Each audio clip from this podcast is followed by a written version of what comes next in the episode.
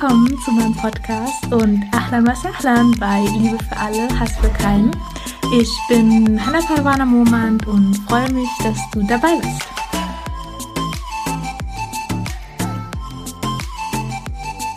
Assalamu alaikum und herzlich willkommen zu einer neuen Podcast-Folge Liebe für alle, Hass für keinen. So, so schön, dass du da bist. Wenn du heute zum ersten Mal dabei bist, dann geht es gerade um die Sira und ich habe in der letzten Folge, beziehungsweise in den letzten beiden Folgen, über die Religion der vorislamischen Zeit gesprochen. Also ich habe darüber gesprochen, dass den Arabern der Monotheismus gar nicht so unbekannt war, dadurch, dass schon Ibrahim a.s. da war und Hud a.s. sowie Shu'aib a.s. und ja, wie einfach die Araber auch darauf gekommen sind, Götzen anzubeten, wer das eingeführt hat und was sie eigentlich dahinter glaubten. Also sie glaubten ja, dass Allah trotzdem der größte Gott ist, aber dass sie durch diese Götzen eine Art Connection, eine Art Verbindung haben zu Allah. Also dass sie die Götzen anbeten, aber trotzdem wissen sie, dass Allah der, der größte Gott ist. Also es war alles so ein bisschen, ja, verdreht und deswegen musste Allah einfach Muhammad in dieses Gebiet schicken, damit er ja ein bisschen Ordnung wieder reinbringt. Und nichtsdestotrotz gab es aber auch Menschen, die wirklich an die Religion von Ibrahim a.s. geglaubt haben. Die nannte man dann die Hunafa. Und da habe ich einige vorgestellt. Mm, es gab da einen, der sehr viel Poesie gemacht hat und dem Glauben an Allah sehr, sehr nahe war. Aber als dann Muhammad sallam gekommen ist und auch seine Offenbarung bekommen hat, hat er das nicht akzeptieren wollen, weil Muhammad sallam jünger war als er und sein Stolz hat ihn einfach dann ja davon abgehalten, den Islam zu akzeptieren. Genau, dann habe ich noch über einen anderen Anhänger gesprochen, der vor der Zeit von Muhammad sallam gestorben ist und dadurch als Umma für sich gilt und auch ein Anhänger, der letztendlich dann auch den Islam akzeptiert hat, weil er den Propheten Mohammed erlebt hat, aber vorher auch schon ja an die Religion von Ibrahim a.s. geglaubt hat. Und abgeschlossen habe ich das ganze Jahr, indem ich gesagt habe, dass auch über den Großvater von Muhammad Abdul Muttalib wurde gesagt, dass er der Dinul Hanif angehört hat, also einer von den Hunafa war. Und heute geht es genau um den Großvater von Muhammad Sallam, Abdul Muttalib. Und zwar nicht jetzt um sein Leben, sondern um zwei große Erlebnisse, die in seinem Leben geschehen sind und eine Verbindung mit dem Propheten Muhammad Sallam haben. Und zwar spreche ich heute einmal über das Wiederausbuddeln des Samsambrunnens und zum anderen über die Invasion der Elefantenarmee.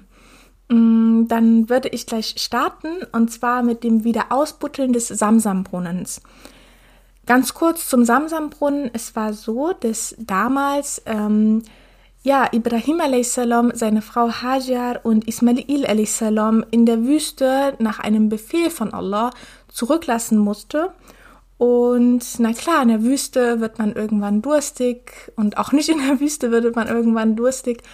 Ähm, auf jeden Fall wurde Ismail a.s. durstig und Hajar hatte auch nicht mehr genügend Milch, so dass sie ihm die geben konnte. Und deswegen fing sie an, zwischen Safa und Marwa siebenmal hin und her zu rennen. Und Hajar fand kein Wasser, das sie dann Ismail a.s. anbieten konnte. Das machte Ismail a.s. so wütend, dass er mit seinem Fuß auf den Boden stampfte. Und in diesem Moment sah Hajar, dass aus dem Boden Wasser herausquellte. Und genau, das war das gesegnete Wasser des Samsambrunnens und das gibt es bis heute. Heute, wenn man Hajj macht, wenn man Umrah macht, dann trinkt man davon und nimmt davon auch was mit zu seinen Familien nach Hause. Jetzt war es aber so, dass über die Jahre durch Bürgerkrieg wurde der Samsambrunnen vergraben. Also es gab Stämme, die dann dort ihre ganzen Schätze versteckten und dann den Samsambrunnen ja zubuddelten, sodass dann niemand diese Schätze, dieses Gold finden konnte. Und mit der Zeit vergaßen dann die Menschen auch den Brunnen und er war nichts mehr als ein Mythos. Es war eine Geschichte, okay, es gab einen Samsambrunnen, aber niemand wusste auch mehr, wo war der eigentlich und ja, einfach generell war es wie ein Mythos. Und jetzt kommt Abdul Muttalib ins Spiel. Abdul Muttalib hatte mehrere Träume an vier Tagen hintereinander, wo immer etwas zu ihm kam. Und zwar war es so, dass am ersten Tag sah Abdul Muttalib in einem Traum, wie etwas zu ihm kam. Also er sagte wirklich etwas. Also er wusste nicht, was es war und viele interpretieren dieses etwas als einen Engel. Also es könnte zum Beispiel Jibril a.s. gewesen sein, aber Allahu Alam, was es war. Aber auf jeden Fall sagte Abdul Muttalib, etwas kam zu mir. Und ich würde jetzt einfach das etwas als einen Engel bezeichnen. Und zwar sagte der Engel dann zu Abdul Muttalib, geh und grab Tiba aus. Und Tiba ist etwas sehr Anziehendes, etwas sehr, sehr Schönes. Und Abdul Muttalib wusste nicht, was Tiba ist und fragte dann den Engel, ja, was ist denn Tiba? Und daraufhin verschwand der Engel. Am zweiten Tag dann sah Abdul Muttalib wieder diesen Engel, wie er zu ihm kam und sagte dann zu ihm, geh und grab Barra aus. Und Barra ist etwas sehr Gesegnetes. Und wieder fragte Abdul Muttalib den Engel, was ist denn Barra? Und wieder ging der Engel. Am dritten Tag kam in seinem Traum der Engel wieder zu ihm und sagte, geh und grab Al-Mathnuna aus. Und Al-Mathnuna ist etwas Verstecktes und etwas sehr, sehr Wertvolles. Also es ist sehr wertvoll und deswegen ist es versteckt. Und Abdul Muttalib fragte den Engel wieder, ja, was ist denn Mafnuna? Und der Engel verschwand. Und dann kommen wir zum vierten Tag, in der vierten Nacht, hat Abdul Muttalib dann in seinem Traum wieder den Engel gesehen und diesmal sagte der Engel, geh und grab Samsam aus. Und wir müssen uns jetzt hier vorstellen, dass ja der Samsam-Brunnen durch Bürgerkriege vergraben wurde und deswegen in Vergessenheit geraten ist.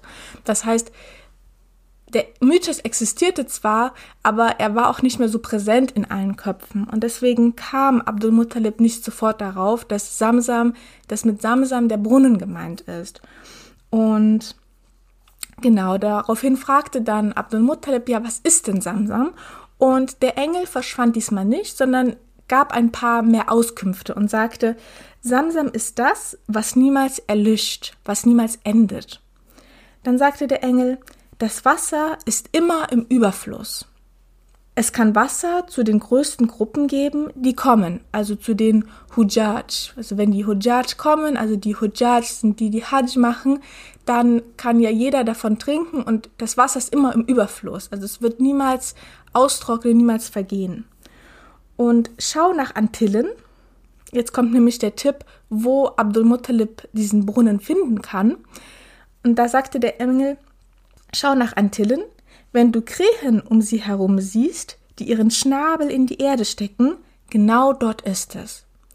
Und dann wurde Abdul Muttalib so, ja klar, okay, langsam leuchtet es mir ein. Ja, es ist Tiba, es ist etwas sehr Anziehendes. dann, es ist Barra, etwas sehr Gesegnetes. Es ist Mafnuna, etwas sehr Verstecktes und Wertvolles. Und Samsam. Und da, ja, wurde ihm klar, okay, es kann nur der Samsambrunnen sein. Und er nahm dann seinen Sohn und die beiden suchten dann genau nach dieser Beschreibung, den der Engel ihn vorher gegeben hatte, nach diesen Antillen. Die beiden fanden dann auch tatsächlich diese beschriebene Stelle und fingen an zu graben. Und das erste, was sie fanden, waren diese Schwerter aus purem Gold. Und ja, wie ich ja vorhin schon beschrieben hatte, wurde der Samsambrunnen ja genau deswegen in diesen Zeiten des Bürgerkriegs vor vielen, vielen Jahren vergraben, weil eben die Menschen ihre Goldschwerter und ihren Schmuck und ja ihr ganzes wertvolles Hab und Gut dort drin versteckten und dann vergrabten. Und das war das erste jetzt, was Abdul Muttalib nach dem Ausgraben entdeckte. Und dann fanden sie noch weiteres Gold und irgendwann staßen sie dann auf diesen Brunnen. Also sie sahen, das ist der Brunnen. Und dann riefen sie aus, Allahu Akbar. Ne, wie gesagt, also Abdul Muttalib gehörte zu den Hunafa, beziehungsweise sind viele Gelehrte der Meinung, dass er zu den Hunafa gehörte und deswegen schrie er erstmal aus Allahu Akbar. Und klar, wenn jetzt da zwei Leute einfach im Boden mal rumbuddeln, das geht natürlich an niemanden vorbei. Und deswegen wurden die Anführer der Mekkaner dann auch darauf aufmerksam, okay, die beiden buddeln und hier ist Gold und jetzt auf einmal rufen sie Allahu Akbar, was ist hier los? Und kamen dazu und sahen, ja, das ist der Brunnen von Ismail a.s., unserem Vorvater. Also sie haben dann auch erkannt, dass das ja nur der Samsam-Brunnen sein kann. Und deswegen sahen sie sich im Recht, dass sie mitgraben dürfen, weil es ist ja der Brunnen, der sozusagen zu Mekka gehörte und sie haben jetzt einfach das Recht mitzugraben und haben dann auch das Recht über den Samsam-Brunnen. Und Abdul Muttalib stoppte sie aber für ihrem Vorhaben. So Abdul Muttalib war ein sehr weiser, sehr intelligenter Mann und er wusste, dass wenn die Anführer der Mekkaner, also diese paar Leute, dann die Rechte über den Brunnen bekommen, dass ja, da sehr viel Korruption dann sein wird, die das vielleicht das Wasser sehr teuer verkaufen und deswegen hat er gesagt, okay, stoppt erstmal, ne? So einfach nicht. Ihr könnt jetzt nicht einfach herkommen und sagen, wir wollen jetzt auch Rechte über diesen Brunnen haben. Ähm, Abdul Muttalib ging es nicht darum, dass er jetzt um die Rechte des Wassers, sondern um die Rechte des Brunnens. Also er wollte diesen Brunnen haben, dass er weiß, dass Gerechtigkeit irgendwo herrscht und dass jetzt niemand mit diesem Brunnen irgendwelche Geschäfte macht. Und genau deswegen hat er gesagt, hier, stopp erstmal. Er sagte auch, es ist meine Verantwortung, dieser Brunnen ist meine Verantwortung, weil ich habe ihn im Traum gesehen und ich wurde darauf hingewiesen, ihn auszugraben. Also es ist meine Verantwortung und ihr habt damit nichts zu tun. Und dann gab es natürlich eine Diskussion und ja, es endete auf jeden Fall darin, dass sie sich dazu entschieden, zu einem alten, weisen Mann zu gehen, der dann für sie entscheiden wird. Und dieser alte, weise Mann lebte aber sehr, sehr weit weg. Also sie mussten eine weite, weite Strecke durch die Wüste erst einmal gehen, bevor sie überhaupt zu diesem alten, weisen Mann kommen. Auf der Reise durch die Wüste fanden sie dann auf einmal kein Wasser mehr. Also sie waren kurz davor zu verdursten. Niemand hatte mehr diese Kraft weiterzugehen. Jeder war sehr erschöpft und einige wurden krank. Und die Araber sind ja ein Wüstenvolk und deswegen wussten sie in so einer Situation auch, was zu tun ist, weil es war nichts Ungewöhnliches. Also jeder ist schon mal durch die Wüste gereist und hatte dann dieses ja, er hat gemerkt, dass er kein Wasser mehr bekommt, dass er sterben wird. Und was die Araber in diesem Moment dann getan haben, ist, dass sie sich dann ihr eigenes Grab gruben. Also sie haben dann gemerkt, okay, ne, ich werde schwach und bevor ich hier irgendwo auf, auf dem Boden liege und dann von Tieren sofort angefeindet werde und gefressen werde, dann grabe ich mir doch lieber mein eigenes Grab, dass das auch niemand anderes für mich tun kann, weil meine Mitreisenden sind ja auch sehr schwach und wenn ich hier sterbe, wird niemand für mich mein Grab graben. Und deswegen war es einfach diese Praxis, dass sie ihr eigenes Grab gruben und sich dann hineinlegten und auf ihren Tod warteten. Das haben dann auch alle gemacht. Also sie haben angefangen, ihr eigenes Grab zu graben. Und Abdul Muttalib lag schon eine Weile auch in seinem eigenen Grab, als er dann spürte, dass in der Nähe Wasser sein muss. Also es kam dann über ihn so ein Gefühl, so ein Bauchgefühl, okay, hier muss irgendwo Wasser sein. Und er sprang dann auf und ging dann zu seinen Mitreisenden und sagte, Leute, ich spüre, hier ist irgendwo Wasser, ne? Steht auf und wir suchen. Und dann nahm er auch sein Tier und er trieb es an mit einem Stock und schlug es, dass das Tier weiterging. Und das Tier war natürlich auch sehr müde, sehr schwach und hatte keine Lust, jetzt nochmal ein paar hunderte Meter vielleicht weit zu gehen, um Wasser zu suchen. Also es hatte auch diese Kraft nicht mehr. Und deswegen schlug Abdul Muttalib es, damit es vorwärts ging. Und in diesem Moment hat das Tier mit voller Wucht einfach auf den Boden gestampft, aus Wut, aus Protest. Und in diesem Moment quoll Wasser aus dem Boden hervor. Als sie das sahen, fingen alle an zu graben und sie fanden wirklich einen Brunnen. Und dank dieses Brunnens konnten natürlich alle überleben und waren überglücklich, dass Abdul Muttalib dieses Bauchgefühl hatte und alle nochmal losgescheucht hatte, Wasser zu finden. Ihnen wurde klar, dass, und sie sagten das auch, der eine, der dir zeigte, wo dieser Brunnen ist, muss dir auch gezeigt haben, wo der Brunnen von Samsam ist. Also sie haben verstanden, dass da eine höhere Macht mit im Spiel ist und gaben es dann auf, irgendwie zu versuchen, weitere Rechte über den Samsambrunnen haben zu wollen. Und in diesem Moment, ja, führten sie diese Reise auch nicht mehr fort. Sie sagten, komm, wir gehen zurück nach Mekka. Die Rechte des Brunnens liegen in deiner Hand. Wir wissen jetzt, dass, ja, du hast unser Leben gerettet und der, der dir gezeigt hat, wo der Samsam-Brunnen ist, der hat ja auch gezeigt, wo dieser Brunnen ist. Und deswegen haben wir alle überlebt und genau, die Diskussion war beendet und alle gingen zurück nach Mekka. Abdul Muttalib hat dann auch aus dem Gold, was er beim Graben gefunden hat, was dann in diesem Brunnen war, die Tür der Kaaba gebaut. Also er hat alles Gold, hat er eingeschmelzt und dann daraus die Tür der Kaaba gebaut. Und zum Samsamwasser, also ein Hadith besagt, dass Samsamwasser einem jeden Wunsch erfüllt, wenn man es trinkt. Und dass man vorher, also dass man vorher Dua macht und danach dieses Wasser trinkt und dann geht das Dua in Erfüllung. Und Ibn Abbas hat auch einmal diese ja, Etikette vorgestellt und sagte, dass wenn man Samsam trinkt, dann richte dich zur Kaaba. Also wenn du Samsamwasser hast, wenn es dir jemand mitgebracht hat, weil er auf Umrah war, auf Hajj war oder ja dort in der Nähe lebt, dann richte dich zur Kaaba. Und dann sage Bismillah. Und das Wasser trinkst du dann in drei Schlücken. Also nicht alles auf Ex einmal runter, sondern in drei Schlücken. Dann sollst du auch reichlich davon trinken. Weil der Prophet sagte ja, dass jeder Wunsch, den man in seinem Leben hat und man Dua macht vor dem Wasser trinken, dann geht dieser Wunsch in Erfüllung. Und deswegen ist es natürlich, dass man viel, viel Wasser trinken will, weil man hat viele Wünsche und man möchte, dass sie alle in Erfüllung gehen. Und deswegen sagt auch Ibn Abbas, trink reichlich davon. Es ist gesegnetes Wasser. Und wenn du fertig bist, dann sage Alhamdulillah. Genau, das war es zu dem Samsambrunnen, also zu dem Wiederausbuddeln, zu dem Wiederausgraben des Samsambrunnens.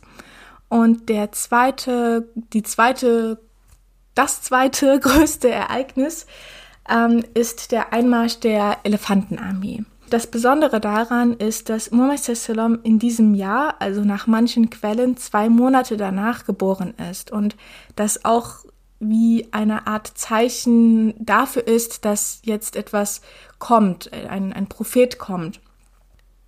Um erstmal zu verstehen, warum Einmarsch der Elefantenarmee, die Vorgeschichte und alles, würde ich jetzt kurz etwas erzählen zur Umgebung. Und zwar gab es in Jemen sehr viele Christen und das durch den Einfluss der umliegenden Regionen von Jemen. Also der, in Jemen gab es einen sehr, sehr großen Einfluss des Christentums. Und es gab dann eine Zeit, wo die Juden die Macht übernahmen und dann den Großteil der Christen verfolgten. Und das sahen die anliegenden Regionen, also Abyssinien, sah das nicht gerne, weil das waren ja ihre Leute und sie fühlten sich dadurch auch angegriffen.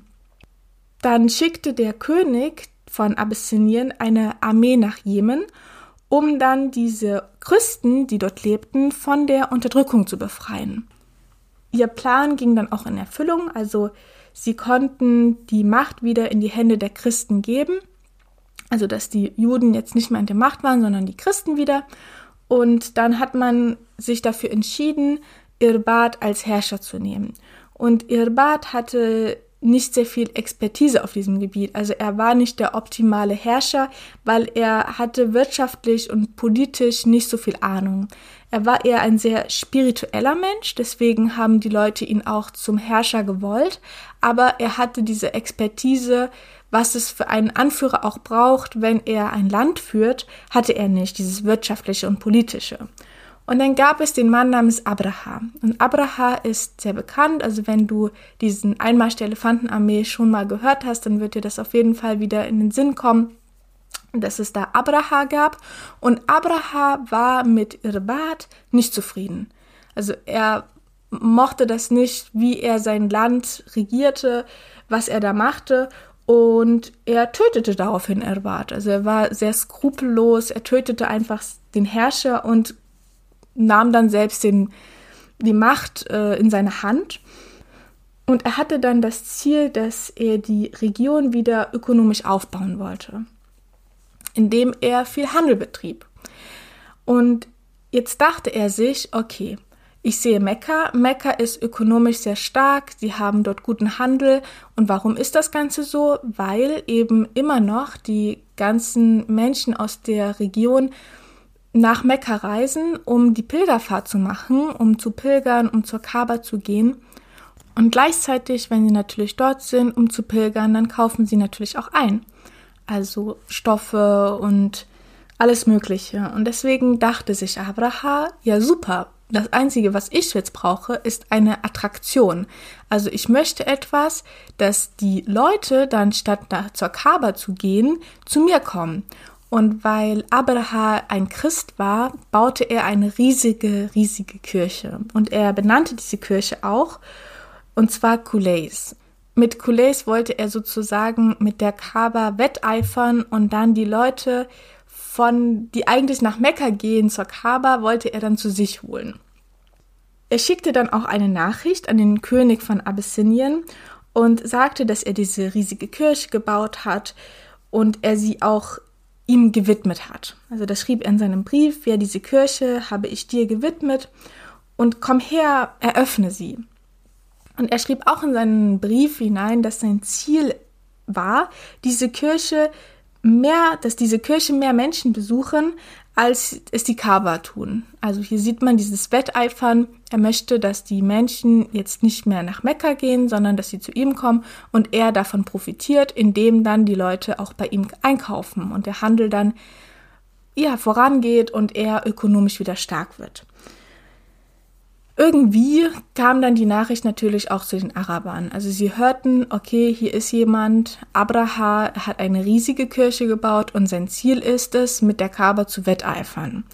Und sie waren natürlich nicht sehr glücklich, weil sie liebten, dass viele Leute zu ihnen kamen und wie wir auch, wie ich in der ersten Folge, glaube ich, erzählt habe, haben sie den Pilgerern ihre Sachen sehr, sehr teuer verkauft. Also sie durften nicht die Kaaba umrunden, wenn sie ihre eigenen Sachen hatten, sondern sie mussten wirklich die Sachen der Quraysh kaufen, also der Leute, die in Mekka lebten und sie machten daraus ein riesiges Geschäftsmodell. Die Leute mussten sehr viel Geld bezahlen, um diese Kleider zu tragen und wenn sie das Geld nicht hatten, dann machten sie es nackt. Und sie hatten bestimmt auch irgendwo Angst, dass das jetzt wegfallen würde, wenn jetzt alle erstmal zur Kulais gehen. Und dann hat ein Mann, also ein Mann der Banu Kanana, ist dann auf die Idee gekommen, etwas zu machen. Ähm, und zwar ging er zur Kulais und versteckte sich in der Kulais bis zur Nacht, also dass er nicht entdeckt wurde, dass sie dann die Kulais zuschlossen und er dann in Ruhe seinen Plan durchziehen konnte. Und was machte er? Er beschmutzte die Kirche ziemlich heftig. Also sehr, sehr ekelhafte Aktion, finde ich.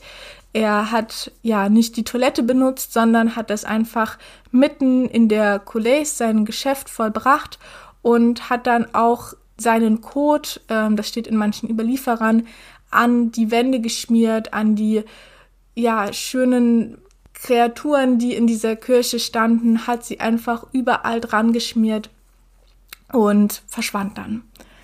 Am nächsten Tag sah das natürlich Abraha, weil es war ja sein Baby, seine Coulées, sein großes Werk und ihn machte das sehr, sehr, sehr, sehr wütend. Also er war so, so zornig und hier muss ich auch wieder darauf hinweisen, dass ja sein Plan nicht war, irgendwie die Kaaba zu zerstören von Anfang an, sondern er wollte in diesem Moment nur mit der Kaaba wetteifern. Jetzt, dass er aber sah, dass jemand seine Kirche so ja respektlos einfach behandelte, dass er dort seinen Kot irgendwo dran schmierte, machte ihn so so wütend, dass er diesen Plan fasste, okay, ich zerstöre die Kaaba. Er hat sich auch eine riesen, riesen Armee aufgebaut. Also es gibt Überlieferungen, in denen gesagt wird, dass es 60.000 Soldaten waren. Und er hatte auch noch eine weitere spezielle Idee. Er holte sich Elefanten hinzu, also ein Dutzend in manchen Überlieferungen. Ähm, ja, er holte sich diese riesen Elefanten hinzu, einmal aus strategischer Sicht, weil mit einem Elefanten kannst du schnell Dinge zerstören. Das waren ja jetzt damals nicht solche Häuser, wie wir sie haben. Ein Elefant kann hier natürlich auch etwas zerstören, aber es ist nicht so leicht. Aber damals waren die Häuser ja aus Lehm gebaut und sehr einfach gebaut, diese Hütten, und deswegen konnte man schnell mit einem Elefanten viel, viel Unheil anrichten. Und Genau, deswegen hat er sich diese Elefanten einmal aus dieser Schiene heraus, ähm, aus dieser Idee heraus geholt, okay, damit kann ich sehr schnell sehr vieles zerstören. Und zum anderen hat er sich die Elefanten auch genommen als eine Art ja, Angstmache, weil die Araber kannten Elefanten nicht. Also im Jemen, das war ja in der Nähe von Afrika und dort hatte er dann Kontakt zu einem Elefantenmenschen oder ich weiß nicht, wie man das nennt, aber auf jeden Fall kannte er jemanden, der viele Elefanten hat und den nahm er sich dann in seine Armee hinzu, um den Arabern auch Angst zu machen, weil sie haben diese Elefanten noch nie gesehen und ein Elefant ist etwas sehr Großes, sehr Kräftiges und er wollte damit ja so einfach wie möglich seinen Weg frei bahnen und ging dann los von Jemen bis nach Mekka. Und ich würde auch noch mal was ganz kurz dazu sagen zu der Kulais. Ähm, es war ja so, dass der Mann von Banu Kunana dort ja ohne Respekt einfach die Kulais beschmutzte. Weil jemand also seine Religion, also die Religion des Christentums missachtete und respektlos behandelte, deswegen zeigte Abraha auch keinen Respekt gegenüber der Kaaba. Und im Koran steht in der Sure 6 Nummer 108, also die Eier 108, Ihr sollt die Götzen, die die Ungläubigen anstelle Gottes anbeten, nicht schmähen, sonst würden sie vor Wut aus Unwissenheit Gott beschimpfen. Also sie machen das gar nicht, weil sie das jetzt unbedingt wollen oder weil sie sich da was Großes bei gedacht haben, sondern wer jetzt jemand ja einfach ohne Respekt behandelt oder beschimpft, dann wirst du das Gleiche auch zurück bekommen. Also wenn ich jetzt jemanden schubse, dann ist sein erster Impuls, mich jetzt zurückzuschubsen. Ähm, und deswegen sollen wir eben nicht andere Religionen beschimpfen oder ja respektlos über die Religion reden im Anwesen des anderen, sondern wir sollen respektvoll auch mit anderen Religionen umgehen, mit den Menschen umgehen, damit sie eben nicht aus Unwissenheit und aus einer Wut heraus dann Gott beschimpfen. An dieser Stelle würde ich jetzt auch gerne den Podcast beenden, dass er nicht zu lang wird, dass wir das jetzt immer so ein kleinen Häppchen, Häppchen machen, dass du das auch gut merken kannst, weil die Sida ist einfach so ein Herzensding für mich. Das ist, ich liebe das Leben des Propheten Sallam, weil man daraus einfach so viel auch für sein eigenes Leben mitnehmen kann und das auf sein eigenes Leben beziehen kann. Und deswegen ja, bin ich dir auch sehr, sehr dankbar, dass du bis jetzt dran geblieben bist, dass du mir zuhörst und dass du dich für die Sira des Propheten Muhammad Islam interessierst und da etwas lernen möchtest für dich und auch für, ja, alle, weil mit seinem eigenen Verhalten kann man auch das Verhalten der anderen Menschen verändern, so dass wir einfach versuchen, ein gutes Vorbild zu sein und so gut es geht nach dem Leben des Propheten Muhammad unsere Entscheidungen zu treffen und genau, ich habe ja bis jetzt auch gar nicht so richtig über den Propheten Muhammad gesprochen. Jetzt erstmal nur die Vorgeschichte, aber das wird ja auch noch kommen in den nächsten Wochen auf jeden Fall, inshallah.